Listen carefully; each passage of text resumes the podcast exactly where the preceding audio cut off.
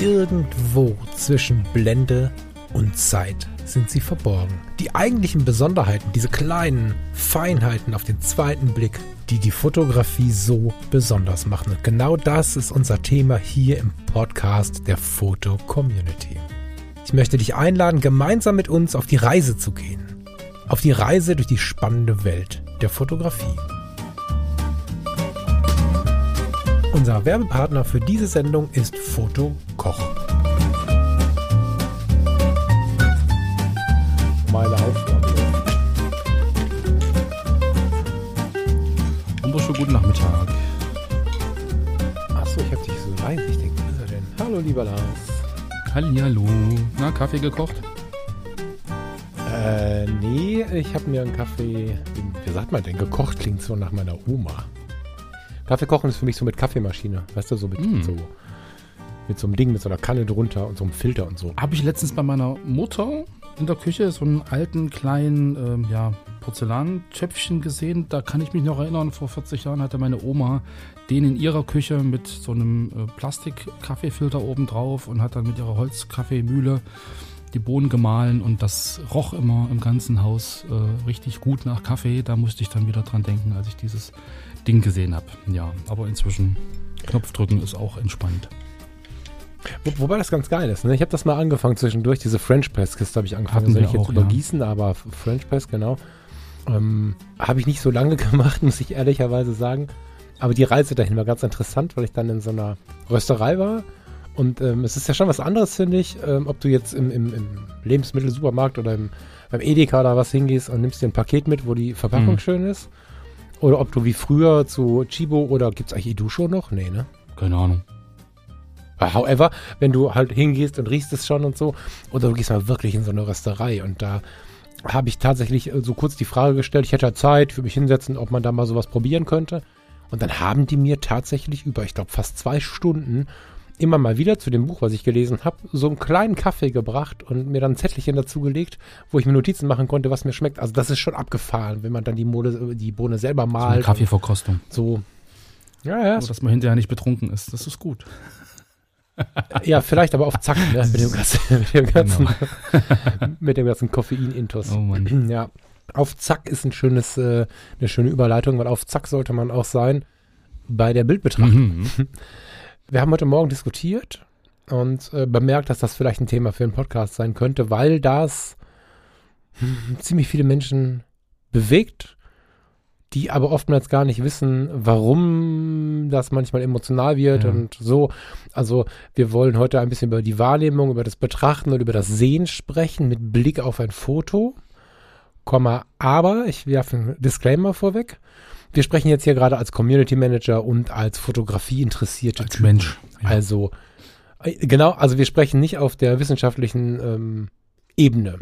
Gerne intellektuell, aber nicht wissenschaftlich, weil wissenschaftlich betrachtet, zumindest mit Blick auf Fotografie und Kunst, ich kann mal so, ein- so, so, eine, so eine übliche, ähm, übliches Zitat vorlesen. Das von Wikipedia ist tatsächlich hm, am ehesten verständlich, zeigt aber auch, äh, auch in einfacher Sprache, wo das dann hingehen würde. Also die Bildbetrachtung im fotografisch-wissenschaftlichen Sinn unter Bildbetrachtung in Klammern Bildanalyse, Bildinterpretation, Werkbetrachtung versteht man eine systematische Untersuchung eines Bildes oder eines Gemäldes, einer Fotografie, eines Filmes, einer Werbung, einer Plastik oder einer Architektur aus der kunsthistorischen Forschung abgeleitet. Hier gibt es verschiedene etablierte Analysemethoden, biografisch-psychologisch, formal-analytisch, hermeneutisch, semiotisch, ikonografisch und Mhm. so weiter und so fort. Da gibt es ganz, ganz spannende Themen. Ich habe mich da mal hier und da, nicht in das gesamte Thema, sondern hier und da ein bisschen eingelesen, müsste mich aber auch nochmal vorbereiten, um darauf einzugehen. Wenn ihr an sowas mal Interesse habt, dann würde ich tatsächlich mal gucken, ob wir jemanden aus der ähm, akademischen Seite der Fotografie dafür finden. Das ist heute nicht das Mhm. Thema. Heute sprechen Lars und Falk in ihrer Welt mit Blick auf Community Management, also auf eine Gruppe von Fotografie interessierten Menschen und mit Blick auf unsere Sicht auf die Fotografie über dieses Thema. Genau. Das war mir tatsächlich wichtig, diese zwei Minuten zu investieren, damit jetzt hier niemand äh, darauf wartet, dass wir gleich über die hermeneutische Bildbetrachtung sprechen. Das tun wir nicht. Nee, es geht, glaube ich, heute eher um den Otto-Normalverbraucher, ähm, der ein Foto sieht und der dann halt ähm, für sich überlegt, ja, gefällt es mir oder gefällt es mir nicht. Hm. Ich mache nicht das Fass auf, dass ich ähm, den akademischen Menschen als Otto Normalverbraucher genauso sehe wie jeden Ja. anderen auch, aber das ist wahrscheinlich einfach ein anderes Ja. Thema. also wir Es gibt ja ich nicht glaube, umsonst Studiengänge, die sowas halt wirklich in mehreren Semestern behandeln und äh, da Diplomarbeiten und genau, Sachen schreiben. genau, genau. dazu. Geh doch mal ein bisschen darauf ein, wie du darauf, also abgesehen davon, dass wir heute Morgen darüber schon eine kleine Diskussion geführt haben, äh, wie du da überhaupt in die Richtung gekommen bist. Du hast da nämlich dich vom, vom Fernsehprogramm so ein bisschen leiten lassen. Äh, kannst du uns gleich mal einen Netflix-Tipp geben und gleichermaßen erzählen, äh, wie, Genau, also der Netflix-Tipp wäre der Film Don't Look Up. Ähm, Wenn es nicht so traurig wäre, ist eine der besten Dokumentationen, die gerade irgendwie am Laufen ist, ähm, was das menschliche Verhalten beziehungsweise halt auch der äh, Konsum äh, von Medien und das um, der Umgang damit ähm, ja, betrifft, beschreibt, ähm, finde ich unglaublich spannend und ähm, ja, irgendwie auch ein bisschen, bisschen erschreckend. Aber ähm, ich glaube, die Szene, auf die ich eigentlich äh, oder über die ich zu diesem Thema gekommen bin, äh, relativ weit fortgeschritten im Film schon. Ähm, Erde ist irgendwie gefühlt vorm, vorm Auseinanderbrechen und ähm, es findet ein Konzert statt. Und da steht die Ariana Grande auf der Bühne und singt da ein richtig schönes Lied, irgendwie cooler Sound und eingängige Melodie, kann man so mitpfeifen, so beim Autofahren oder irgendwie beim, beim Kochen oder was auch immer.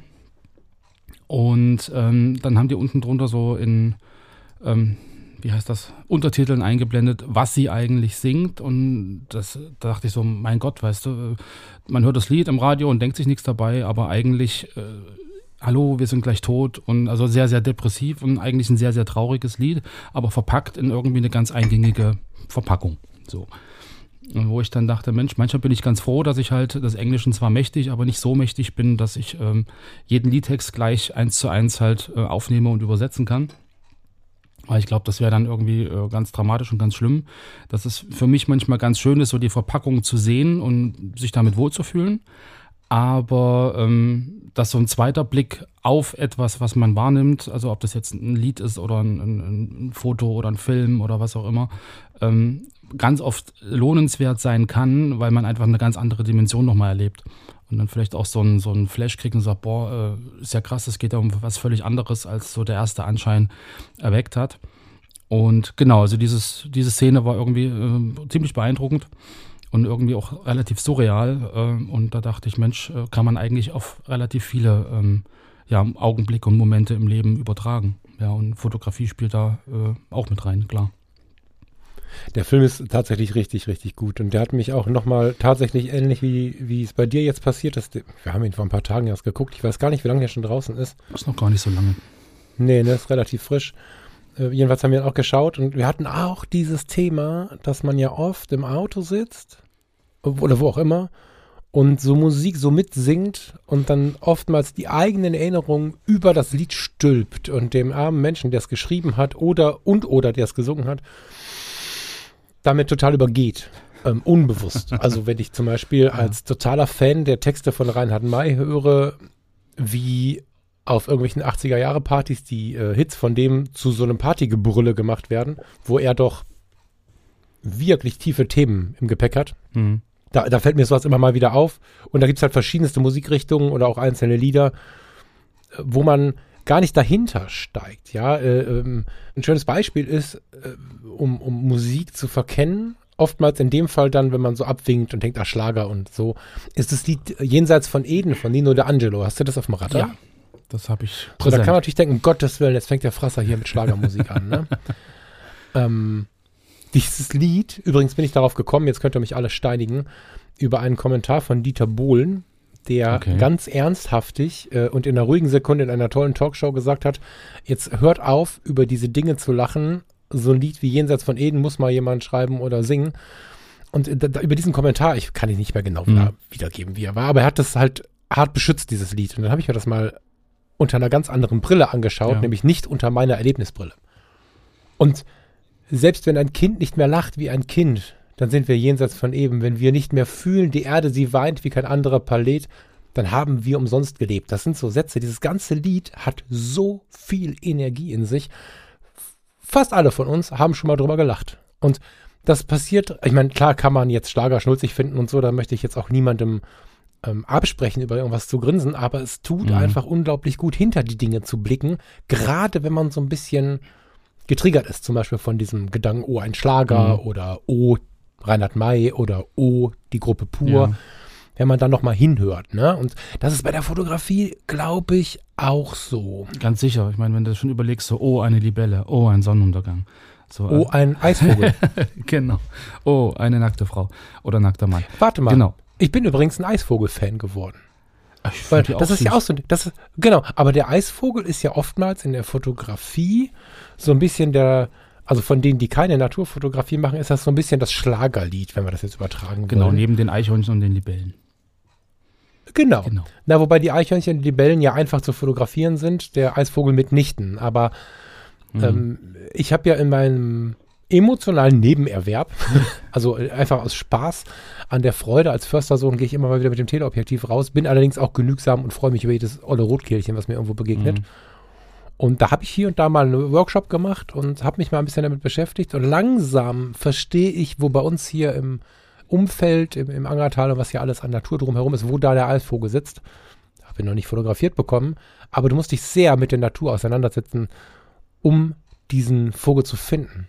Jetzt gibt es natürlich Menschen, die nur den Vogel suchen und nichts anderes mitbekommen. Das ist dann auch nicht toll. Mhm. Aber in der Regel kannst du gar nicht anders, als ganz viel von der Natur mitzubekommen. Und somit ist Oh, der Eisvogel was, worüber wir oft lachen, über jemanden, der Stunden und Tage der Recherche, Beobachtung und äh, Beschäftigung investiert hat, bis dass er einmal diesen Eisvogel fotografiert hat. Ne? Genau, Das das ist, ähm, ist ja eher so ein Ding, dass man im Prinzip gar nicht den Aufwand abschätzen kann, äh, den ein Foto verursacht.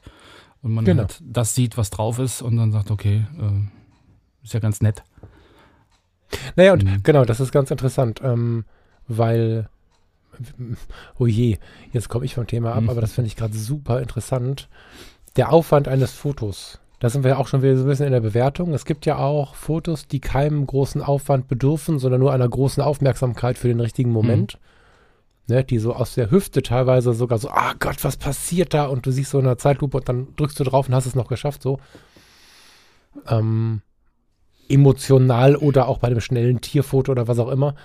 Das heißt, Aufwand ist auch immer so eine Sache, aber was dahinter steht, können wir manchmal nicht wertschätzen. Das würde ich vielleicht so formulieren. Ein Gleichnis aus dem Leben wäre wieder der Lkw-Fahrer. Wenn wir in Wohngebiet oder sagen wir mal besser in der Kleinstadt mit dem Auto versuchen von A nach B zu kommen und der LKW von Edeka, um mal wieder zu Edeka zu kommen, äh, ohne dass ich mit denen eine Verbindung hätte jetzt. Ne? Wir kriegen da auch nichts für, aber der versucht jetzt rückwärts einzuparken und krampft dabei so ein bisschen rum und wir sitzen im Auto und denken, Alter, mach doch mal und so. Wenn wir uns das nächste Mal bei diesem Gedanken erwischen, können wir ja mal aussteigen und den Fahrer fragen, ob wir das machen sollen. Dann guckst du nämlich aus der Wäsche, wenn du versuchst, so einen 40 Tonner rückwärts einzuparken. Ne? Und das kann man gut übertragen, finde ich, auf die Ja. Fotografie, sobald man vielleicht beim genaueren Hinschauen im Spiegel bemerkt, oh, oh, ich weiß gerade, glaube ich, ich glaube gerade zu viel zu wissen. Mhm. So. Aber ich glaube, so diese, diese, ähm, der Drang, irgendwie äh, alles schlecht zu finden, wa- was irgendwie gerade äh, länger dauert oder einen stört oder so, das ist, glaube ich, in letzter Zeit äh, greift das so ein bisschen um sich. So, letztens hatten wir auch wieder an der Kasse, da war irgendwie was im, Supermarkt, ähm, fehlte irgendwie so ein, so ein Strichcode-Etikett und dann äh, verleierten hinter uns die Leute schon wieder die Augen, rannten an die nächste Kasse, ja, anstatt einfach mal zwei Minuten zu warten und, und es ist gut, ja. Mhm. Ähm, so, oder man, man guckt sich dann um, das sagt meine Frau auch immer, die Leute gucken sich dann um und versuchen dann bei den mit äh, Umstehenden per Augenkontakt noch Zustimmung zu kriegen, und das, dass sie sich Ja, halt ja. auch aufregen. Und Ja. so, ich glaube, das ist so eine, so eine, weiß ich nicht, so eine, so eine Unsitte, die jetzt so ein bisschen um sich greift. Vielleicht ist es auch die Situation, in der wir gerade leben, die so ein bisschen, bisschen den Frust noch anheizt und irgendwie so ein Ventil dann äh, an bestimmten äh, Dingen bietet. Aber ähm, man merkt das halt auch im Internet. Also gerade wenn es jetzt um, um Fotos geht, was ja auch ein hochemotionales Thema ist. Ja, wenn man die eigenen Fotos veröffentlicht und dann sagt, boah, ich habe jetzt hier ein tolles Bild gemacht und äh, ganz stolz das präsentiert und da halt möglicherweise Sachen kriegt, äh, die da gerade nicht so ins Schema passen. So. An dieser Stelle bin ich total glücklich um den Kontakt mit, mit Steffen, ähm, Steffen Böttcher, weil der mir irgendwann gemeinsam mit seiner Frau, die viele Kommunikationsweisen, also beide viele Kommunikationsweisen aus ihrer gemeinsamen Zeit in Vietnam mitgebracht haben. Und da gibt es ja so diese Diskussion, diskutiere ich von etwas weg oder zu etwas hin? Mhm. Muss ich Nein sagen oder kann ich sagen, ja, ich hätte gerne was anderes? Und ähm, das macht unglaublich viel. Am Anfang habe ich so ein bisschen mit den Augen gerollt, ehrlicherweise. Kurz und auch leise, aber ich habe es getan und habe dann irgendwann festgestellt, nee, das macht richtig Hm. was, wenn du längere Zeit mit den beiden verwendest. Wenn du, wenn du abgesehen vom Telefonat auch mal face-to-face mit, mit Menschen kommunizierst, die immer zu etwas hinkommunizieren, macht das einen riesen Unterschied. Und dieses destruktive Denken ist etwas, was wir gerade weit verbreitet haben und das bezieht sich natürlich auch auf die ähm, ja, Betrachtung und Wahrnehmung von Fotografie und dann vielleicht auch dann nachher in die Kommunikation darüber. Also, Auf alle Fälle. wie betrachten alle wir Fälle. denn ein Ja, ja. Foto? Ne, du hast, heute Morgen hast du zu mir gesagt, so begann unsere Diskussion, das war ganz spannend. Wenn ich ein Foto anschaue, dann, also ganz selbstverständlich hast du es gesagt, weil du davon ausgegangen bist, dass das alle so machen. Ich beobachte ein Foto oder ich betrachte ein Foto ja erstmal mit dem Gedanken, gefällt es mir oder gefällt es mir nicht. Ähm, nee, ich habe gesagt, ähm, man sortiert unbewusst, wenn man Fotos anguckt, die in zwei Haufen in gefällt mir oder gefällt mir nicht. Genau, das ist in etwa das gleiche. Nee, du, hast mir Vorsatz vor, äh, untergeschoben. Ich habe gesagt, man macht das un unbewusst. Das ist, eine, ist ein Unterschied. Dir Vorsatz untergeschoben. Das ist, der Lars, der ist, sobald es um solche Themen geht, so emotional. Das ist so krass, wo ich ja sonst immer mal Ja. gucken muss, nicht zu emotional zu werden. Ist das sehr, sehr spannend, dass der Lars da ist. War heute Morgen auch schon so. Und damit möchte ich dich nicht vorführen, Lars, sondern das finde ich wirklich interessant. Ja. Ähm, Ja, Es liegt wahrscheinlich daran, so, ähm, so ein alter Erwachsenenpädagoge, der das irgendwie gelernt hat und der halt jahrelang auch in den einzelnen Coachings und Kursen irgendwie immer drauf gedrängt hat, so ein bisschen die Perspektive zu wechseln und auch mal zu gucken, ähm, sich mit Dingen zu beschäftigen, die auf den ersten Blick wahrscheinlich nicht zu den Lieblingsmotiven gehören oder so, dass man ja, ja, ja, aber Genau. du gehst die ganze Zeit Ja, davon ja. aus, dass ich irgendwas nicht will, was du willst. Oder dass ich irgendwie gegen irgendwas sprechen möchte oder so. Das ist gar nicht so. Es ist auch nicht so, ich möchte auch nichts nehmen und so, sondern, äh, ne, sondern es geht ja einfach äh, nur um eine, eine Veränderung, die wir in der Mhm. Gesellschaft haben. Die eine Seite hast du gerade gezeigt, ne, dieses gefällt es mir nicht. Auf der anderen Seite ist halt die Frage, ist es wirklich eine Veränderung, das destruktive Denken, oder kommen wir da langsam raus? Und jetzt äh, kommen wir da, wo ich eigentlich hin wollte. Von mir aus hast du sehr gerne auch gesagt, du sortierst unterbewusst in gefällt es mir oder gefällt es mir nicht. Mhm. Und ich habe aber heute Morgen gesagt, nee, ich habe diese Wahrnehmung oder diese Art der Wahrnehmung nicht und fand das total spannend. Da ging es mir nicht darum, dir zu sagen, dass ich irgendwie richtig bin oder du falsch oder das ist alles nicht wichtig. Ich finde sowieso Recht haben total unwichtig, weil in der Regel hat keiner Recht, weil wir sind zu viele Menschen dafür. Ähm, ich fand die Betrachtung aber spannend, weil wenn wir jetzt in der Foto-Community zum Beispiel oben bei Fotos klicken und dann sehen wir Fotos von neuen Mitgliedern, dann bekommen wir, ich jetzt hier auf meinem iMac, eine relativ große Ansicht von vielen verschiedenen Fotos. Das geht bei allen anderen Netzwerken genauso oder bei mir auf der Webseite oder so genauso. Und dann schiebe ich diese Fotos so durch. Und dann habe ich im Hinterkopf, der Lars äh, unterteilt gerne unbewusst in gefällt es mir oder gefällt es mir nicht. Und wenn ich mich dann beobachte, nicht weil ich ich bin, sondern einfach nur um eine andere Perspektive zu zeigen, die ich jetzt gut kenne, weil es meine ist. Ich scroll also durch und ich scheine nicht in gefällt es mir oder gefällt es mir nicht zu unterteilen, weil gefällt es mir nicht bemerke ich nicht. Ich bemerke, gefällt es mir nicht nur dann, wenn es mich hart triggert. Es gibt eine gewisse Form von Darstellung von Aktfotografie, die ich schlimm finde. Ich bin das Gegenteil von prüde, aber es gibt, ich glaube, jeder weiß, was gemeint ist. Alles, was Mhm. man in der Tankstelle unter der Ladentheke irgendwie holen würde, was dann vielleicht sogar fotografisch so wenig ausgearbeitet ist, als dass es dann nur noch um das eine geht. Die schönste Nebensache der Welt und man versucht die aber so sehr, äh, ich muss nicht viel reden, ihr wisst wahrscheinlich alle, Ja. was ich meine. Das triggert mich. Und so, so politische Radikalität oder absolute Aggression auf dem Bild und so, das triggert mich auch ein bisschen. Die bemerke ich durchaus auch. Das heißt, unterbewusst habe ich es nicht ganz aus, aber wenn nichts triggert, bemerke ich nicht, was mir nicht gefällt, sondern ich scroll so durch und sehe dann, oh, ein Sonnenuntergang, das ist so ein Magnet, da klicke ich dann drauf. Oder ich sehe in der Vorschau, die ja größer ist als eine normale Darstellung bei Instagram zum Beispiel auf dem Handy oder so, Ja. ich sehe ein Bild, was mir gefällt, klicke das an und, und, und nehme das dann auf diese Art und Weise wahr. Aber es ist tatsächlich so, dass ich, wenn ich jetzt die letzten 100 Bilder durchgeguckt habe, die letzten 500 oder was auch immer, und du würdest mich dann anrufen und sagen, hast du schon die neuen Bilder von heute gesehen, seit der letzten Stunde oder so? Und ich würde sagen, ja, dann wäre das gelogen, weil wenn du dann sagen würdest, wie findest du denn das mit dem keine Ahnung, Fahrradständer. Ich, ich weiß nicht, wie ich jetzt auf den Fahrradständer komme, keine Ahnung, aber äh, und ich fände das Bild nicht, es hätte mich nicht gereizt. Also ich hätte es nicht in so einen Gefällt mir Modus geholt, Mhm. automatisch durchs Betrachten. Hätte ich den wahrscheinlich gar nicht wahrgenommen. Das heißt, diese Prüfung nach gefällt es mir nicht, findet nicht statt. Und das fand ich halt interessant in unserem Gespräch, weil es gibt noch eine dritte, vielleicht auch eine vierte, aber in, in unserem ersten Gesprächsansatz eine dritte Art und Weise zu schauen. Das sind die, und das sind wir beide nicht, die die ganze Zeit gucken nach gefällt mir nicht. Die so ein bisschen eher destruktiv unterwegs sind, wahrscheinlich sich auch an der Kasse umdrehen, um sich zusammen empören zu können. Das ist jetzt vielleicht ein bisschen, na, Mhm. sehr theatralisch, Ja, aber ja, am Ende geht es in die Richtung, ne? Weil wenn ich die ganze Zeit so ein Forum durchsuche, nach dem Foto, was mir nicht gefällt, stellt sich natürlich auch die Frage, A, warum mache ich das? Und B, was wird daraus folgen, wenn ich denn dann einen Kommentar schreibe? Und diese drei Arten und Weisen zu schauen gibt es. Das ändert ganz viel, wenn wir miteinander sprechen. Weil wir beide sind schon drüber gestolpert. Ja, und wir haben gar keinen so einen großen Unterschied. So. Mhm. Und Aber ähm, um- das sind sich viele Menschen gar nicht bewusst. Die unterhalten sich und wundern sich immer, was redet der andere? Wie kommt der jetzt da drauf? Und wenn man dann weiß, der andere guckt immer nur drauf, was, was, was doof ist, der will auch dann korrigieren und so. Der nächste, wie ich, ist so ein weichgespülter, der will immer sehen, was ihm gefällt und will genießen und möchte Fotografie genießen und nimmt gar nicht wahr, was sonst so da ist. Ja. Und, und der Lars, der ist ganz neutral und will beides. Das ist halt Aber super spannend fürs Um Gespräch. dann nochmal um dann noch mal zurückzukommen, weil du gerade sagtest, ähm, das, was dir nicht gefällt, nimmst du gar nicht wahr und du nimmst nur das wahr, was dir gefällt. Ist das aber nicht genau das Gleiche? Dass du im Prinzip Ähm. raussuchst, ähm, was gefällt dir und darauf anspringst und dann Mhm. dir genau die Sachen anguckst und im Prinzip das, was dir nicht gefällt. jetzt wir reden nur von Nuancen. Wir reden nur von Wahrnehmungsnuancen und Ja, wir ja. reden natürlich auch nicht davon, äh, wie gesagt, dass irgendwas richtiger oder falsch ist. Nee, nee, Oder nee, so. nee, aber ich, ich glaube, also ich glaube, dass wir eigentlich das Gleiche meinen, ja, dass du halt äh, das positiv siehst, dass du sagst, ich gucke mir die Fotos an, die mich positiv ansprechen, den Rest beachte ich gar nicht.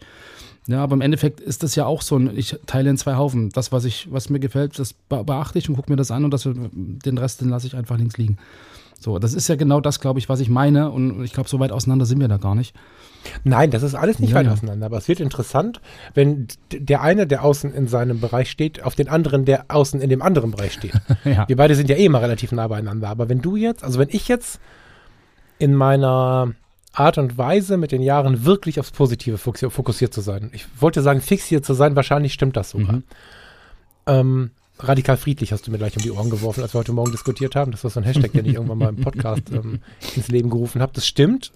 Jetzt bist du aber nicht da, wo du heute stehst, sondern du bist jetzt jemand, der sagt, es gefällt mir nicht. Also unbewusst auch, fällt dir eher auf, oh Gott, was ist das denn schon wieder? Oh, was macht er denn da? Oh, warum haben wir denn hier so ein Foto und so?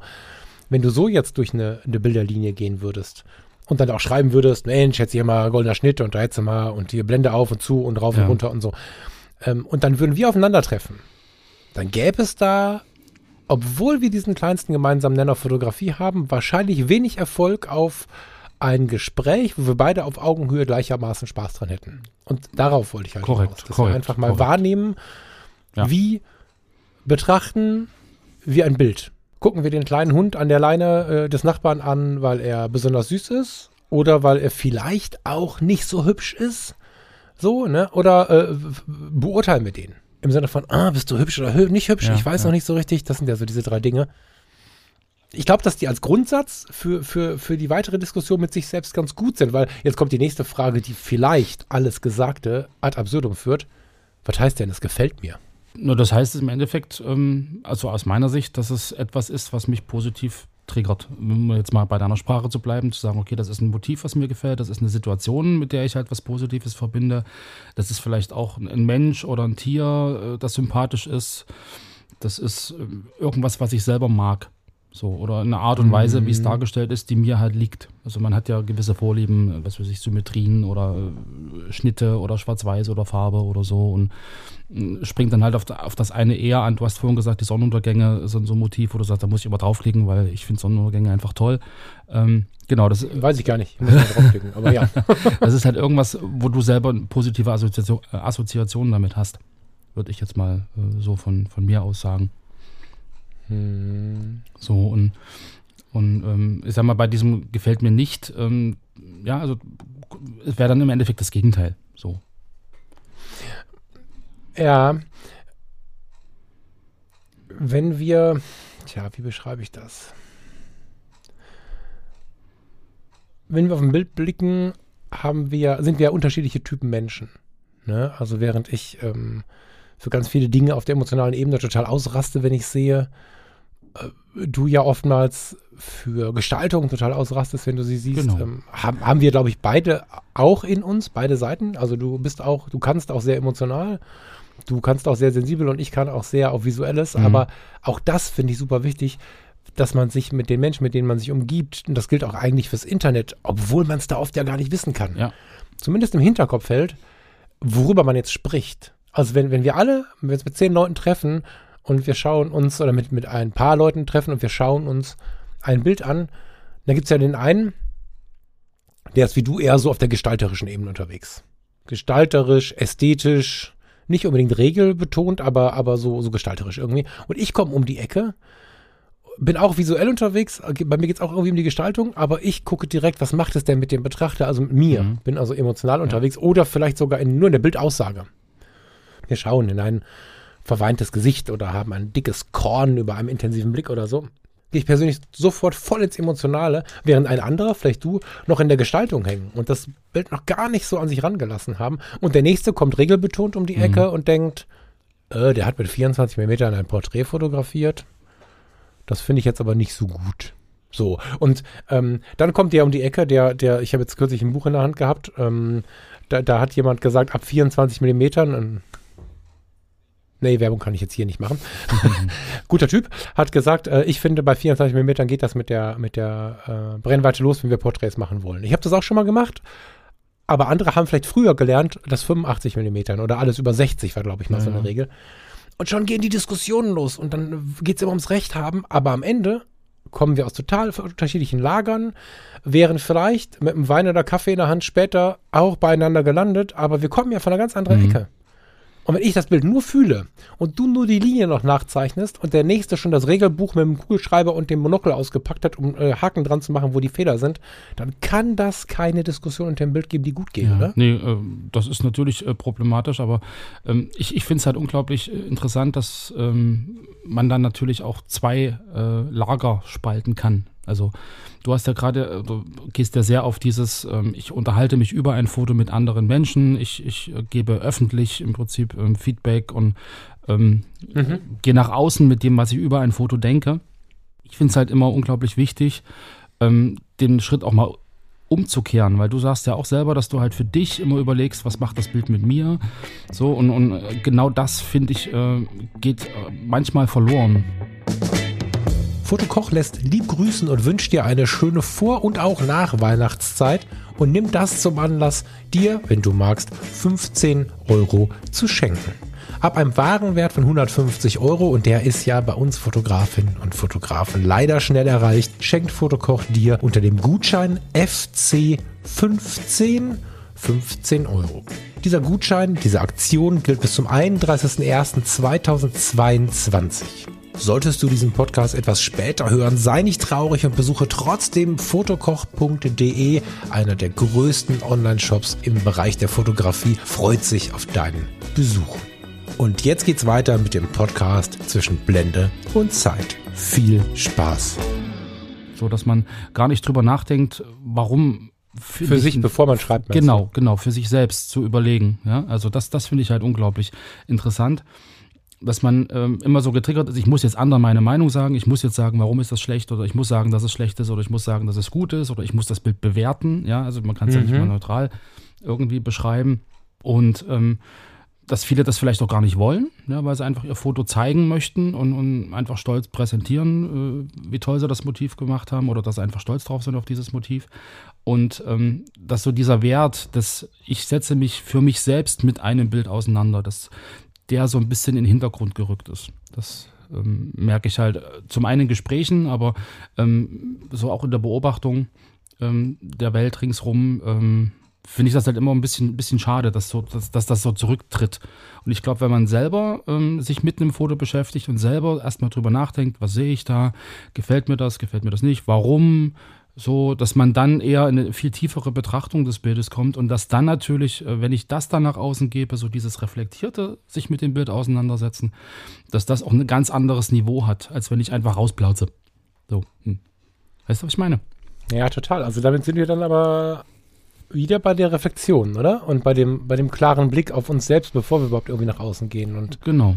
bei der, bei der Sache, dass wir, na, also das ist jetzt nicht böse gemeint, aber mal bewusst böse formuliert, um einfach mal zum Denken anzuregen, dass wir nicht immer versuchen sollen, mit dem, was wir tun, nur nach außen zu wirken.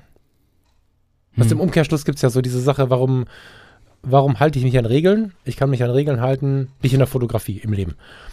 Weil ich die Konsequenz fürchte oder ich kann mich an Regeln halten, weil ich es einfach für gut befinde, mich an diese Regeln zu halten. Und der zweite Typ hält sich auch an die Regeln, wenn keiner hinguckt. Der andere ist die ganze Zeit darauf konzentriert, ist es denn, kann ich denn gerade erwischt werden? Das ist ja auch so ein Blick, der so, der so, Ja. so, ich sag mal, ergebnisorientiert ist Ja. und nicht, äh, ne, so. Und wenn ich ähm, in der Fotografie mal wieder dazu, dahin zurückkomme, ich sage das jetzt so, als wenn es selbstverständlich wäre, weil es viele von uns betrifft, manchmal auch dich und mich wahrscheinlich, nicht immer nur wirken zu wollen, sondern auch einfach mal die Be- Fotografie für uns zu betrachten, dann hat das eine ganz große Auf Auswirkung auch auf Zufriedenheit und, und nimmt sogar Stress und Druck raus Mhm. im Umgang mit anderen und ähm, beim Blick auf andere Fotos.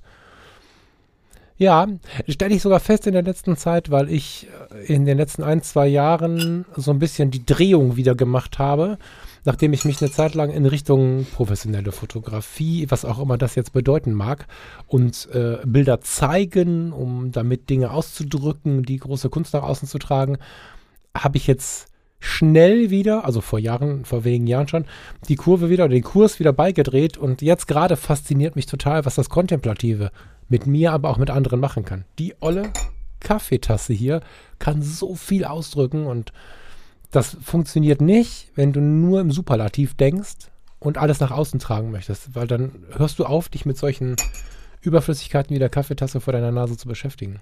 Ist ja insofern auch, ähm, weil du gerade sagtest, irgendwie, ähm, wie, wie kommt man dahin, was möchte man anderen mitgeben oder so. Jetzt die Brücke zu ein bisschen zu unserem kurzen, so diese Erziehungsstile, so dass du ihn einfach konditionierst, indem du sagst, okay, jetzt mach das, das hast du aber fein gemacht oder hast du nicht, ja, also dass man sozusagen jemanden auffordert, etwas zu tun und ihn dann halt ähm, ausschimpfst, weil es nicht gemacht hat, äh, bestrafst oder halt bestärkst und sagst, das war aber toll. So, ähm, das ist ja die eine Sache, wie man, wie man da rangehen kann. Wenn man den Drang hat, anderen zu sagen, äh, wie es geht oder wie es besser wäre, ist man ja in so einem Modus. Ich möchte jemanden äh, belehren und ich möchte jemanden kon konditionieren, etwas so zu tun, wie ich das gern tun möchte. Ja, und dann gibt es da so diesen anderen Ansatz äh, von diesem Bandura, soziales Lernen, Lernen durch Vorbilder, der genau andersrum funktioniert, dass man selber ja sagt, okay, ich beobachte erstmal, ich gucke mir das an.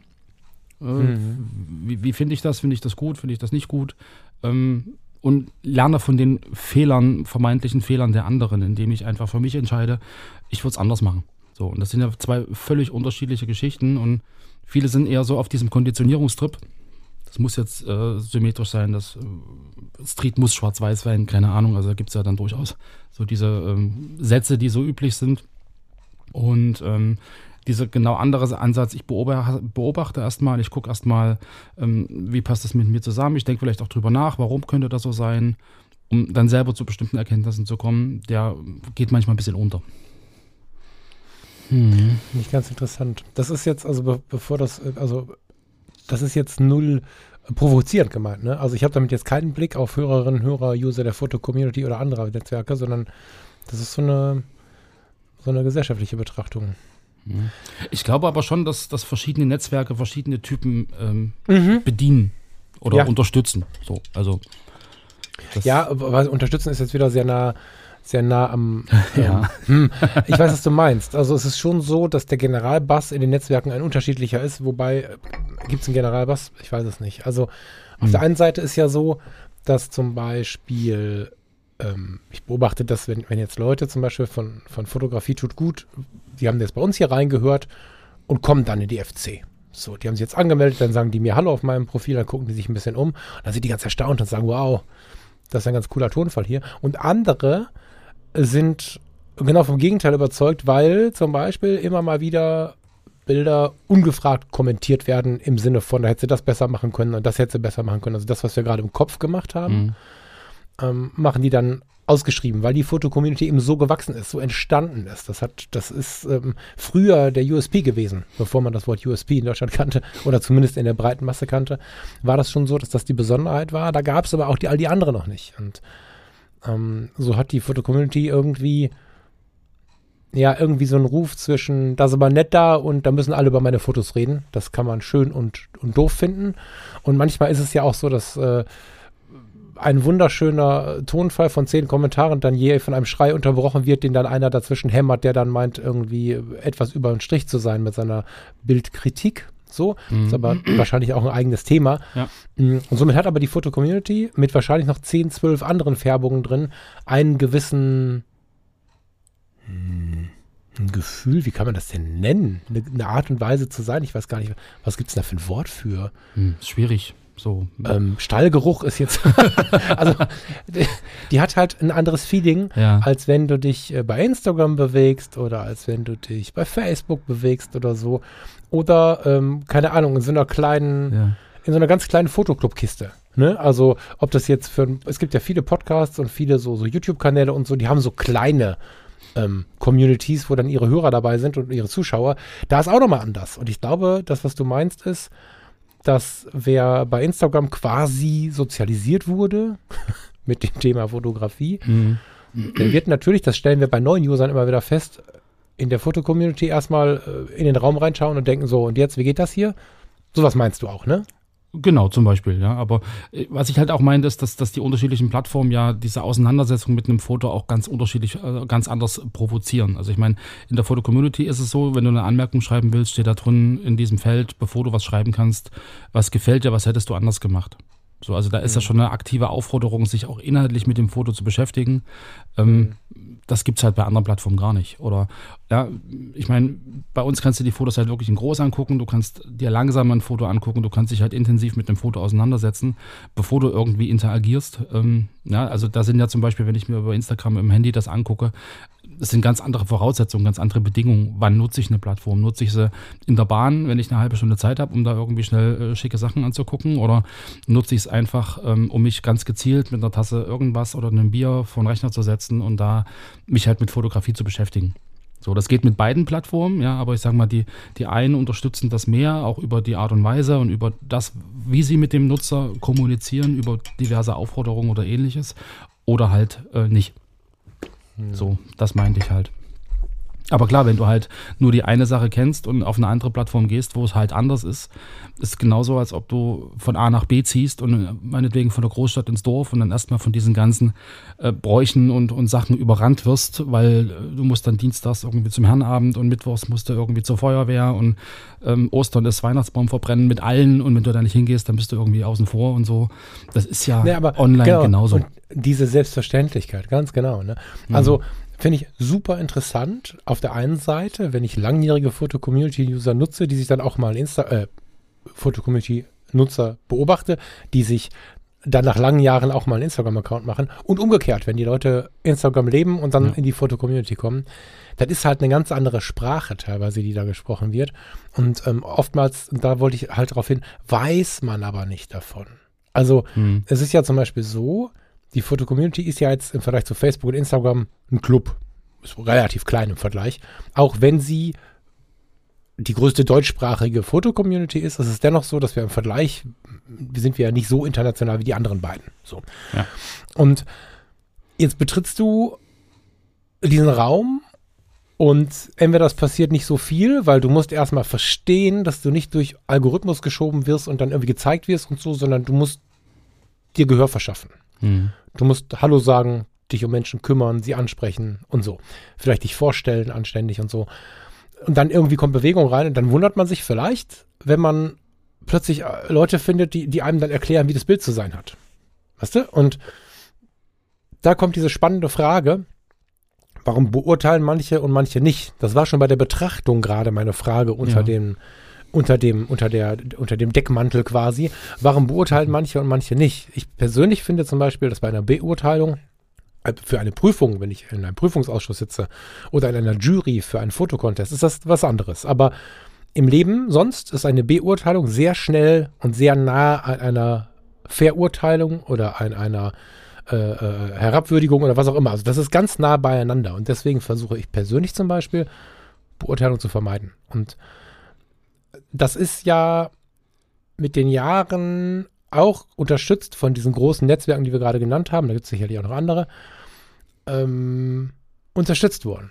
Die Leute haben immer mehr Stress, immer mehr Drama, immer mehr alles Mögliche, immer mehr E-Mails, laber, laber, so, ne? Mhm. Und wenn sie dann irgendwo hinkommen, dann wünschen sie sich in einer großen Zahl, wenn sie ihre Bilder zeigen, sich mit ihren Bildern beschäftigen, nicht auch noch zu hören, der Horizont ist schief, sondern ähm, dieser Moment, wo sie im, im, im, in diesem Bezug lernen, ist in vielen Menschen nicht mehr so aktiv. Die wissen das nicht. Das ist toll, wenn mir in der Foto-Community jemand Tipps gibt, wenn ich das möchte. Es gibt ja diesen Haken, den begrüße ich sehr. Mhm. Aber es ist nicht mehr so, wie es bis vor zehn Jahren, vielleicht auch bis vor fünf Jahren war, dass üblicherweise ein Foto hochgeladen wird, um eine Bildkritik zu erhalten. Das ist nicht mehr so. Und in der Fotocommunity selber fühlen das aber viele Menschen noch. So, jetzt kommen also Menschen aus der Welt, die gar nicht mehr so richtig Bock hat, diese Kritik zu erhalten. Mit all ihrem Stress freuen sich auf Entspannung, setzen sich hin und sagen, ah, hier bin ich, hier sind meine Bilder, jetzt reden wir, gucken wir mal und dann reden wir über eure Bilder. Und über die Bilder reden heißt oftmals, über den Fluss zu reden oder über das Objektiv zu reden, was da verwendet wurde oder so. Genau. Und dann, dann hat man ein grundsätzliches Kommunikationsproblem, weil, ja, wie auf dem Dorf, ne? Du weißt nicht so richtig, also erstmal kommt da einer rein, der will was ganz anderes als wir hier. Und der, der reinkommt, denkt, was ist denn jetzt, was habe ich denn jetzt falsch gemacht? Ne? Also das ist ganz interessant und das ist ja nicht nur zwischen Foto-Community und Instagram so, sondern betrifft im Prinzip alle anderen. Es gibt Netzwerke, da kannst du nur neun Bilder zeigen. Mhm. Es gibt Netzwerke, da, da, da musst du stundenlang suchen, bis du eine Gruppe gefunden hast. Es gibt Netzwerke, wo du keine Hashtags hast, woanders hast du viel zu viele. Also es gibt so viele Üblichkeiten, die zu einem anderen Umgang mit der Kiste führen. Mhm. Und da ist es mega schlau, sich da so ein bisschen bewusst zu werden, wo bin ich hier, warum gucke ich, wie ich gucke. Aber auch die Frage, warum zeige ich, was ich zeige? Ja, also das ist ja dann auch wieder so ein Punkt. Ähm, Ah, spannend. ja, Geh mal rein. wa- Warum, warum, warum zeige ich meine Fotos im Internet? Ja, was, was, was erwarte ich dann eigentlich an, an Reaktionen? Weil ich zeige ja was, um Reaktionen zu provozieren. Sonst würde ich das ja nicht zeigen. Alles andere wäre ja, glaube ich. Wir sind doch als, als Fotografen alle Künstler. Ja, wir, wir, Oh, oh, gefährlich. Ja. Oh, das habe ich auch schon mal gesagt, lieber Lars. Ähm, ich, also, Erzähl mal mag- weiter, ich mag- nehme mich mal zurück. Mag provokant sein, aber ja, also im Endeffekt, äh, man fotografiert etwas, was man fotografierenswert hält. Also für fotografierenswert hält. Du tust es auf eine Art und Weise, wo du mit dir selber zufrieden bist und sagst, Mensch, ähm, das habe ich jetzt gut hinbekommen. Ja, es sei denn, du lädst ein Foto hoch, was irgendwie nichts geworden ist und fragst ganz konkret nach, was hätte ich denn besser machen können, aber das ist ja eigentlich nicht die Regel. Die Regel ist ja, du machst ein Foto und die Fotos, die du für deine besten hältst, die stellst du aus. Ja, und, und das machst du mit einer gewissen Erwartungshaltung. So. Ich glaube nicht, ähm, also es mag vielleicht einen, einen Prozentsatz an Menschen geben, die ihre Fotos ausstellen und eigentlich gar nichts erwarten. Aber glaube ich nicht. Ich glaube, der Mensch ist nicht so gestrickt. Ja, der, man möchte irgendwie immer irgendwie Feedback haben. Man möchte immer irgendwie, und sei es Bestätigung, ja, hast du toll gemacht. So wie wir das vorhin hatten mit dieser, mit dieser Konditionierung, mit dem, mit dem Konditionierungslernen. Ja, ich, ich tue etwas, um eine bestimmte Reaktion zu provozieren. Ja, und warum, warum lade ich was hoch? So, das ist ja die eine Sache. Also, was erwarte ich? Erwarte ich, dass jemand sich mit meinem Foto auseinandersetzt? Ja, weil das ist eine öffentliche Plattform. Das ist eine Plattform, eine Community, eine Gemeinschaft, wo man über Fotos und um Fotos diskutiert. Also kann ich ja auch erwarten, dass sozusagen zu meinem Foto irgendjemand was sagt. Und dann nicht nur, Mensch, tolles Motiv, tolle Banane, tolle Blume, toller Strand, sondern vielleicht auch, Mensch, der Horizont ist schief. Ja, also das, das sind ja alles so Sachen. Und dann ist ja wieder die Frage, wie formuliere ich sowas? Ja, also da käme könnte man wieder ein Fass aufmachen. Ähm, kann ich sowas äh, auch sagen auf eine nette Art und Weise? Oder, oder nicht? So. Ähm, das ist genau das Gleiche, wie wir es vorher hatten, nur so ein bisschen übertragen. Ich glaube, dass Menschen aus ganz unterschiedlichen Motiven Fotos zeigen. Und aus, aus ganz unterschiedlichen Motiven. Und auch da ist es wieder total spannend, sich dafür mal zu öffnen. Hm. Weil auch das ist ein Missverständnis, was ich häufig beobachte. Es gibt Menschen, die wollen ihr Foto nur zeigen. Und das ist unter Umständen nicht mal mehr negativ zu, zu verstehen, wie Mhm. ich persönlich finde. Es gibt Menschen, die freuen sich auf Applaus, weil wenn du beim Künstler bist und wir bei dem bleiben wollen, hm, müssen wir mal diskutieren am anderen äh, Ende vielleicht, aber dann äh, ist der Applaus des Künstlers Brot. Ja, das haben wir ja irgendwie in diversen Zitaten so oder so Genau. ähnlich Ja. ähm, verufert. Und es ist ja wirklich so, dass es auch gut tut, Ne? Es ist ja immer modern zu sagen, das ist bei mir nicht so, aber am Ende, psychologisch gesehen, tut es uns gut, wenn jemand sagt, das gefällt mir. Genau, So. genau. Mm.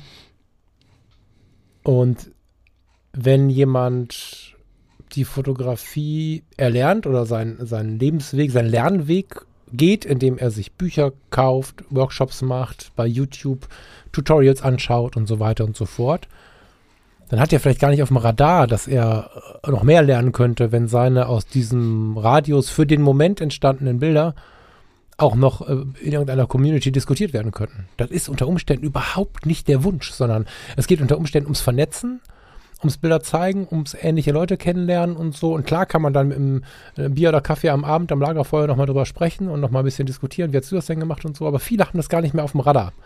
Weil es einfach, weil die Zeit halt weitergelaufen ist. Und spannenderweise ist aber ähm, innerhalb der Foto-Community ist es äh, ganz toll, weil es ist, glaube ich, der letzte Ort, wo das so präsent ist, dieses, dieses, dieses, diese, dieser Wunsch nach der Bildkritik quasi. Auf, unter jedem Bild oder und nicht unter jedem Bild, um Gottes Willen, aber von vielen ist er noch da. Und das finde ich ganz interessant, weil manche Leute laden ein Bild hoch, weil sie glauben, sie möchten damit lernen. Also du jetzt bist ja aber so sehr auf dem Lernen im Klassischen, weil du das halt ja auch, in, das ist dein Beruf, so. Mhm. Und ganz viele Menschen haben das gar nicht auf dem Radar. Die machen das über ganz andere Wege und fühlen sich auch so ein bisschen übergangen oder, oder fremdgesteuert, wenn jemand ihnen erklärt, womit sie jetzt lernen sollen. Die wollen vielleicht gar nicht lernen in dem Moment. Ja, dann hast du also die einen, die wollen lernen, die warten auf Kommentare, die nächsten wollen nicht lernen, die nächsten freuen sich, mit der Fotografie zu entspannen, zu entspannen von Covid-19, von Gefahren, vom Diskutieren darüber, von vielleicht auch irgendwelchen Demonstrationen und la la la la la la la, allem, was so in der Welt passiert, was irgendwie creepy ist. Und dann lehnen sie sich zurück und dann kommt wieder irgendwas, wo wieder irgendwas diskutiert wird. Die wollen nichts Negatives. Und andere haben Bock einfach, äh, das ist nicht gut. Und da, das ist, ähm, ich glaube nicht, dass du über einen Kamm scheren kannst, warum Menschen Bilder zeigen. Nein, ich habe ja nur gesagt, dass jeder, der ein Bild zeigt, auch eine gewisse Erwartung hat. Ja, aber genau, aber er ganz unterschiedliche. Okay, das Natürlich, gerade- sehr unterschiedlich. Okay, Nee, nee. extrem unterschiedliche. Nee, Genau. nee, klar, Manche das kann- Menschen das wollen kann von der Masse weg, von den Korrekt. vielen, also von den von den großen äh, Like-Zahlen weg, um dann am Ende doch ein Gespräch wieder zu führen. Ja, genau. Genau, also gerade weil du sagst, ich lade was hoch, um mich zu vernetzen, ich lade hoch, um, um sichtbarer zu sein, um, um was weiß ich, Business-Kontakte zu. Also das sind ja alles Erwartungen, die man an den Upload Mhm. eines Bildes hat. Genau, genau. So. Aber sich bewusst zu haben, wie viele unterschiedliche es sind, das war das, was ich Genau, damit genau. laut darstellen Genau, wollte. aber weil du jetzt gerade auch sagtest, äh, Thema Lernen, dass man irgendwie Kommentare einfordert, um zu lernen oder so, das ist ja aus meiner Sicht ähm, auch ein ganz, ganz großer Trugschluss. Also das, ich, ich lerne ja eher weniger durch Kommentare, die ich bekomme. Ich glaube, das hatten wir in irgendeiner Audiotix-Sendung schon mal drin, Mhm. äh, wo du auch meintest, da können wir gerne nochmal drüber diskutieren, können wir jetzt machen. Ich bin ja immer noch felsenfest der Überzeugung, dass man mehr lernt für sich selbst, indem man selber Kommentare zu anderen Bildern schreibt. Weil ähm, man muss ja zum einen erstmal ein bisschen als, als jemand, der ein Foto hochlädt. Ja, und dann bekommt er einen Kommentar. Dann ist ja wieder die Frage, wie, wie nehme ich diesen Kommentar wahr? Ja, ist das für mich im Prinzip ein Angriff meiner fotografischen Fähigkeiten, weil mir einer sagt, äh, was ich falsch gemacht habe? Oder ist das einfach nur eine Sichtweise, wie ein Betrachter meines Fotos mein Foto wahrgenommen hat und was er gegebenenfalls anders gemacht hätte? Ja, das ist ja das, was, also so ein bisschen auch, das nimmt, glaube ich, ein bisschen auch die Schärfe, wenn man jetzt sagt, ich habe eine Kritik bekommen. Ja, das ist ja nicht eine Kritik an meinem Bild oder meiner Person, das ist einfach nur ein, ein, ein Ansatz, wie jemand anderes ähm, oder was jemand anderes anders gemacht hätte. Ganz wertneutral kann das sein. Ähm, um jetzt auf den Punkt zu kommen, den du gerade hattest. Ich habe ja als, als Fotograf oder als fotografisch Interessierter ganz bestimmte Hintergründe. Ich habe fotografische Sachen gelernt, ich habe bestimmte Lehrsätze, an die ich mich unbewusst halte, ich habe bestimmte Vorlieben für bestimmte Motive oder ähnliches.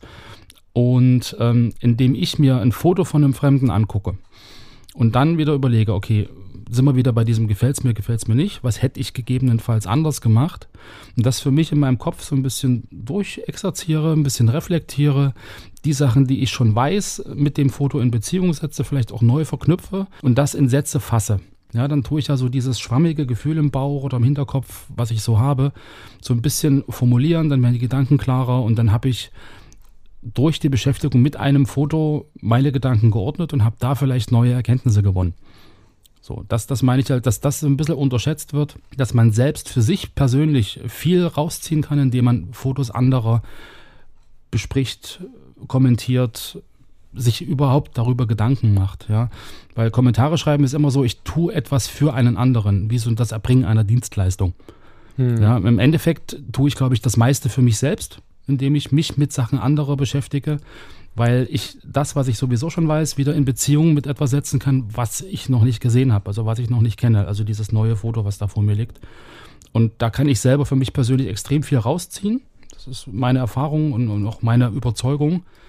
Und ähm, ich glaube, wenn, wenn jeder so ein bisschen mehr in die Richtung denken würde, würde das dieser ganzen Diskussion, ähm, da hat mich jemand kritisiert und da hat jemand irgendwie mein Bild zerrissen, einfach die Schärfe nehmen, weil ein Kommentar, den ich kriege, kann ich dann wahrnehmen als eine Meinung eines Außenstehenden, der mein Foto nicht kennt, der sich aber intensiv damit auseinandergesetzt hat. Ja, und wenn ich Kommentare bei anderen schreibe, ist das ja für mich ein Lernprozess, dass ich mich mit dem Foto auseinandersetze und die Sachen, die ich schon weiß, neu in Beziehung setze und da vielleicht wirklich wieder was lerne. So. Hm. Also ich kenne deinen Ansatz ja und ich kann ihn auch nachvollziehen. Ich bin nicht zu 100% bei dir, was die, was die Massenbetrachtung des Ganzen angeht, weil es ist so ein schwieriges Thema, ne? Weil, naja, guck mal, die einen stehen jetzt da und sagen, hu, hu, hu, Kommentare, äh, ähm, Bildkritiken pro, pro, pro und finden das gut. Und ich fand es auch lange gut. Also ich war ja selber in diesem Lager. Und die anderen stehen da und sagen, ich habe keinen gefragt, wie er es findet. Ne? Und ich kann beide gleichermaßen gut verstehen. Deswegen kann ich gerade auch keine richtige Position annehmen. Ich nehme mal die Gegenposition, obwohl es gar nicht meine ist, ne? weil ich Hm. bin wirklich auch bei dir.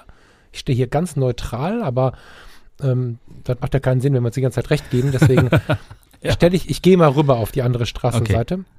Muss ein bisschen lauter Ich stehe da werden, übrigens ja. auch manchmal. Das ist das Problem dabei. Ja, Ja. Kennen, ich bin Doppelagent.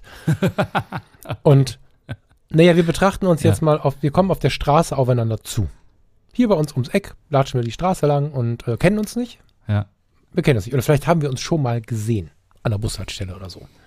Und dann gucke ich dich an und sag, Lars, dein Pullover ist hässlich.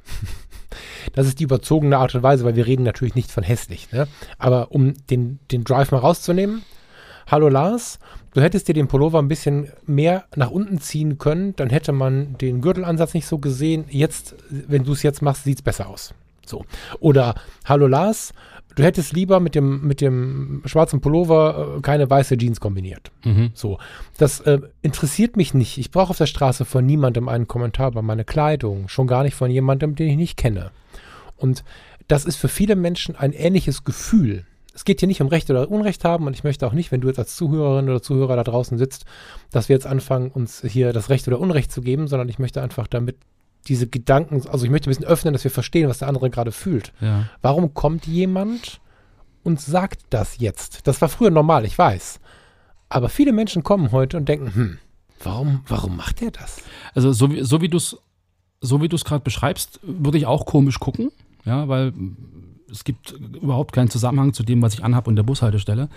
Ähm, wenn ich aber gemeinsam, wenn ich dich treffen würde an einem Ort, ähm, neueste Modetrends, ähm, praxisnah getragen oder was auch immer, und dann käme ich dir entgegen und du würdest sagen, du Lars, ähm, der schwarze Pullover und die weiße Jeans, das ist jetzt nicht so prall, ja, dann Genau. ja, dann, Aber- dann ist ja der Kontext wieder gegeben. Ich bin an einem, an einem Ort, der sich halt mit diesem Thema Mode beschäftigt. Und dann muss ich natürlich irgendwie davon ausgehen, dass irgendjemand auch ähm, eine Meinung dazu hat. Und ich genauso gut auch eine Meinung zu anderen Sachen haben kann. Genau. Und das Ding ist natürlich, dass dieser Ort nicht mehr so klar abzugrenzen ist, wie das früher war. Und das ist das Ding. Wir sind, glaube ich, auf der Zeitschiene stehen wir äh, woanders, was das Erleben angeht. Ähm, als ich 2001 in die Fotocommunity eingetreten bin, war es genau das. Ich hatte gerade eine Digitalkamera gekauft, habe vorher nur analog fotografiert, hatte viel mehr Möglichkeiten und konnte auch viel schneller lernen, konnte Bildgestaltung viel schneller umsetzen, weil ich musste nicht immer Film wegbringen, Foto Mhm. angucken, drüber labern, Genau. sondern ich konnte es einfach hochladen und konnte da meinen Kram machen und konnte da Rückmeldungen bekommen und so. So habe ich in der Fotocommunity gelernt. Und da war ja auch das der große Wunsch. Das war der, der Kerngedanke, Foto-Community ist Community, Mhm. um über die Fotos zu reden.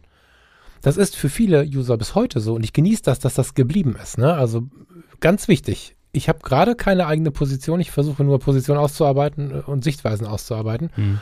Ich genieße das, verstehe aber auch jeden, der in der Zwischenzeit sein Leben vielleicht woanders verbracht hat oder nur kurz zu Besuch war. Ne, wenn wir in dem Dorf kurz zu Besuch sind, kriegen wir die Vibes ja auch nicht so mit. Der dann kommt und sagt, okay, aber warum jetzt? Weil dieser Kontext in unserem Fall jetzt Foto Community, äh, wir müssen hier drüber reden, nicht unbedingt von außen klar ist. Und manche leben Foto Community und leben ganz laut Community, manche leben groß Foto, manche leben beides gemeinsam und beide kommen in ein weiteres Netzwerk und äh, Genau. denken, sie, sie oder haben nicht drüber nachgedacht, dass es vielleicht anders ist, als es woanders war.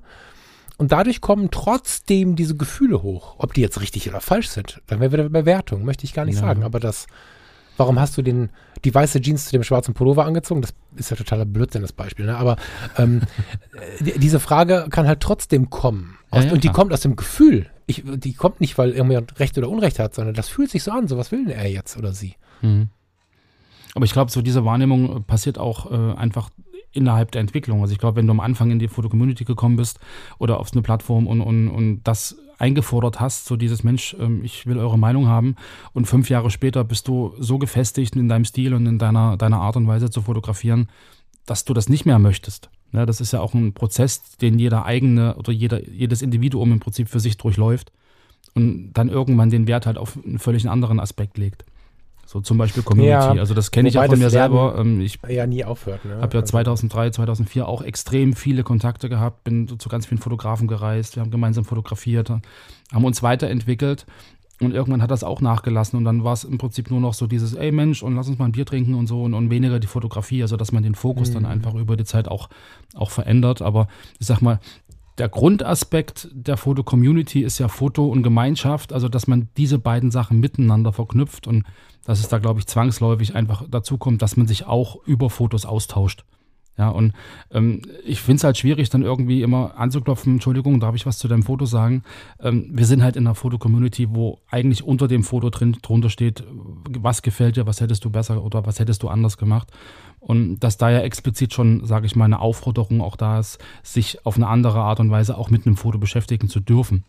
So, also ich fände es jetzt wieder problematisch zu gucken, okay, da ist der Haken äh, konstruktives Feedback erwünscht, gesetzt oder deutlich. nicht.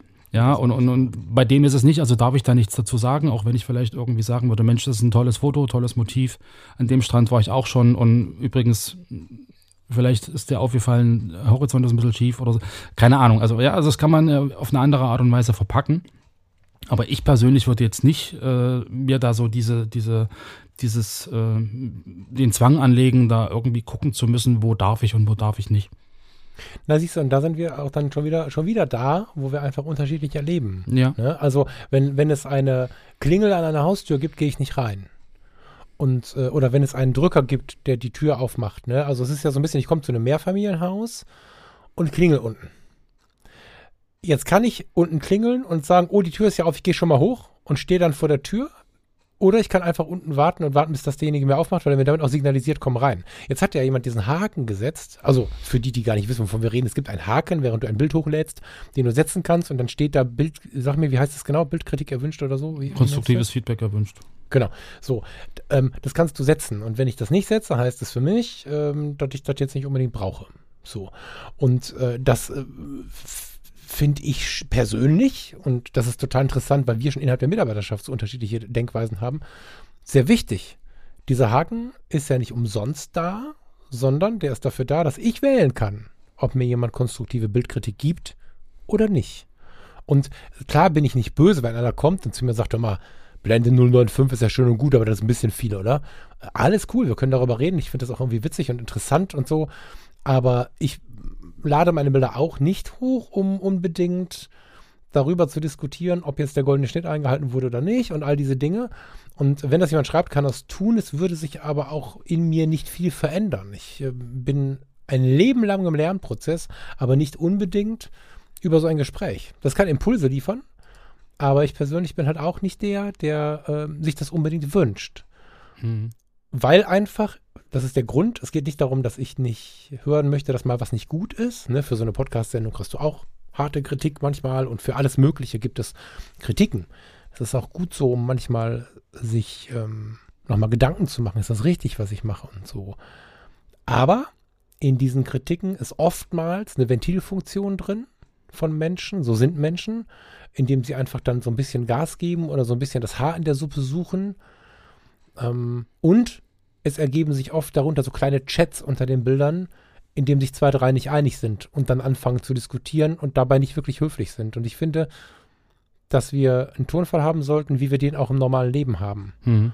Genau. Und das funktioniert häufig nicht. Und aus dieser Erfahrung über viele Jahre möchte ich das nicht. Es geht nicht darum, dass man mich nicht kritisieren darf. Ich kritisiere mich selber auch den ganzen Tag. Das ist schon okay. Aber wenn da dieser Haken ist, um die Kurve mal zurückzuschlagen, dann erwarte ich persönlich, dass man den auch ernst nimmt. Und wenn jemand den nicht gesetzt hat, werde ich einen Teufel tun, um dem erklären, pass mal auf, das ist aber jetzt mal gar nichts hier. Genau, weil du gerade sagst, äh, Haken setzen, Haken nicht setzen und erwarten, dass, dass sich alle im Endeffekt auch dran halten, ähm, setzt er auch wieder voraus, dass alle wissen, wie so ein Haken funktioniert.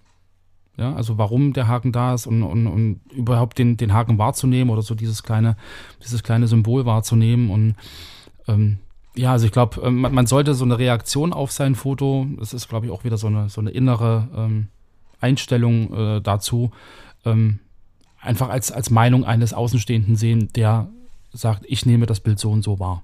Auch wenn es vielleicht nicht so formuliert ist, ja, aber einfach so als, als Wasserstandsmeldung und dann kannst du immer noch sagen, ja, okay, es ist deine Sache, ähm, nehme ich an, nehme ich nicht an, ist mir egal, wie du das siehst. Ähm, dass, dass man da einfach ein bisschen gelassener vielleicht äh, damit umgeht, wenn jemand das eigene Foto kritisiert. Ähm, Im Endeffekt ist es ja irgendwo immer wieder ein Ansatzpunkt auch für Überlegungen. Ja, hat er recht, hat er vielleicht nicht recht. Hm. Du, Gelassenheit ist das Lauteste, was wir brauchen. Genau, also es genau. gibt ja diese, diese schreiende Stille, ne, diesen Ausdruck. Also wenn ich von einer lauten Gelassenheit spreche, dann schreit keiner, sei jetzt gelassen, sondern wir brauchen um Himmels Willen unfassbar viel mehr Gelassenheit. Das äh, strahlt sich in der Welt der Fotografie total aus, finde ich. Auch so was Ellbogen und Co. angeht. Und klar, ähm, locker zu bleiben ist eine, ist eine wichtige Nummer dabei. Ne? Dass, Mhm. Wenn man da erstmal durchatmet und nach einer Stunde wiederkommt oder am nächsten Tag ist es meistens schon wieder viel besser. Ja. Und was ich festgestellt habe, wenn ich so einen Kommentar bekommen habe, den ich nicht sofort verstanden habe, wo ich dachte so, ey, der ist jetzt irgendwie nur destruktiv und nur destruktiv verstehe ich halt nicht. Also wenn jemand den Fokus nur auf was Negativem hat, stelle ich halt dann die Frage, warum hast du es jetzt gesagt oder geschrieben? Was, also nicht jetzt Mhm. mit einer konkreten Idee oder so, sondern es gibt ja durch und durch destruktive Kommentare, vielleicht sogar höflich destruktiv. Wenn ich da mal nachgefragt habe, hat sich trotzdem meistens ein nettes Gespräch entwickelt. Das heißt, eine, eine gewisse Gelassenheit ist super, super wichtig, Ja. geht aber in alle Richtungen. Aber wir haben es ja vorhin schon mal so gesagt, im Endeffekt ist ja jeder Fotograf in gewisser Weise doch ein Künstler. Und, und wenn er ein Werk präsentiert und dann da irgendwie ähm, eine Rückmeldung bekommt, die ihm möglicherweise äh, nicht in Kram passt, ja, dann ist das ja irgendwie schon so ein, man hat mein Baby irgendwie geschimpft oder ähm, weiß ich nicht. Also ich glaube schon, dass, das, dass da sehr, sehr viel Emotion auch drin steckt, ähm, gerade was die eigenen Fotos angeht. Und ähm, das ist ja nochmal so ein, so ein Punkt, der das alles noch ein bisschen komplizierter macht. Also man kann ja seine eigenen Bilder auch nicht wertneutral von außen betrachten, sondern ist da halt immer mit ganzer Person dabei. So und, und Naja, mit der Erinnerung an den Moment ist man dabei. Hat das sonst kommt noch keiner, ne? dazu, ja. Das, ja, also was habe ich fotografiert, warum habe ich es fotografiert, ähm, mit welchen technischen Herausforderungen hatte ich zu kämpfen, ja, bis das Foto so geworden ist, wie, wie es eigentlich jetzt gewesen oder wie ich es präsentieren konnte. Und ähm, das kann ein Betrachter ja gar nicht einschätzen. So, und da kommt es ja auch wieder dazu, dass man dann Kommentare schreibt und der sagt, aber es ging nicht anders, weil so. Und dann kommt man aber über so einen Kommentar auch wieder ins Gespräch miteinander. Ja, also so, so ein Kommentar einfach als Ansatzpunkt zu sehen, um miteinander ins Gespräch zu kommen und das versuchen wertfrei irgendwie wahrzunehmen, ähm, ist zumindest eine Sache, die ich für mich äh, irgendwann beschlossen habe, ähm, das so zu machen.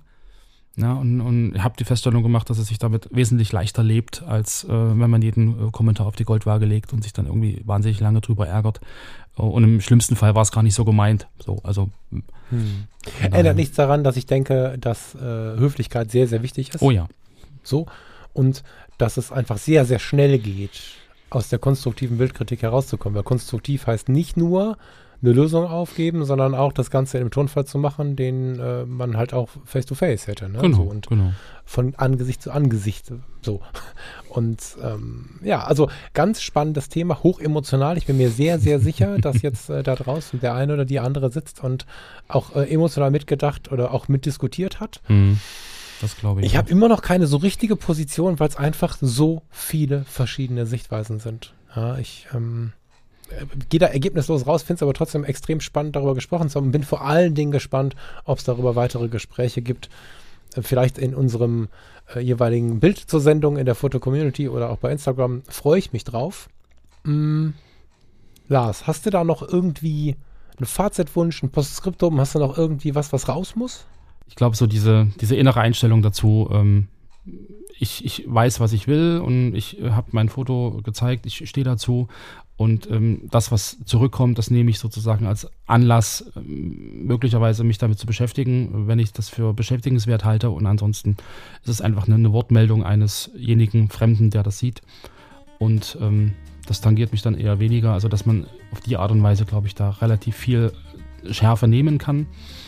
In, in, dem Moment, wie man selber damit umgeht. Und was ich halt immer ganz wichtig finde, ein Feedback zu einem Bild ist keine, keine Kritik an, an der eigenen Person.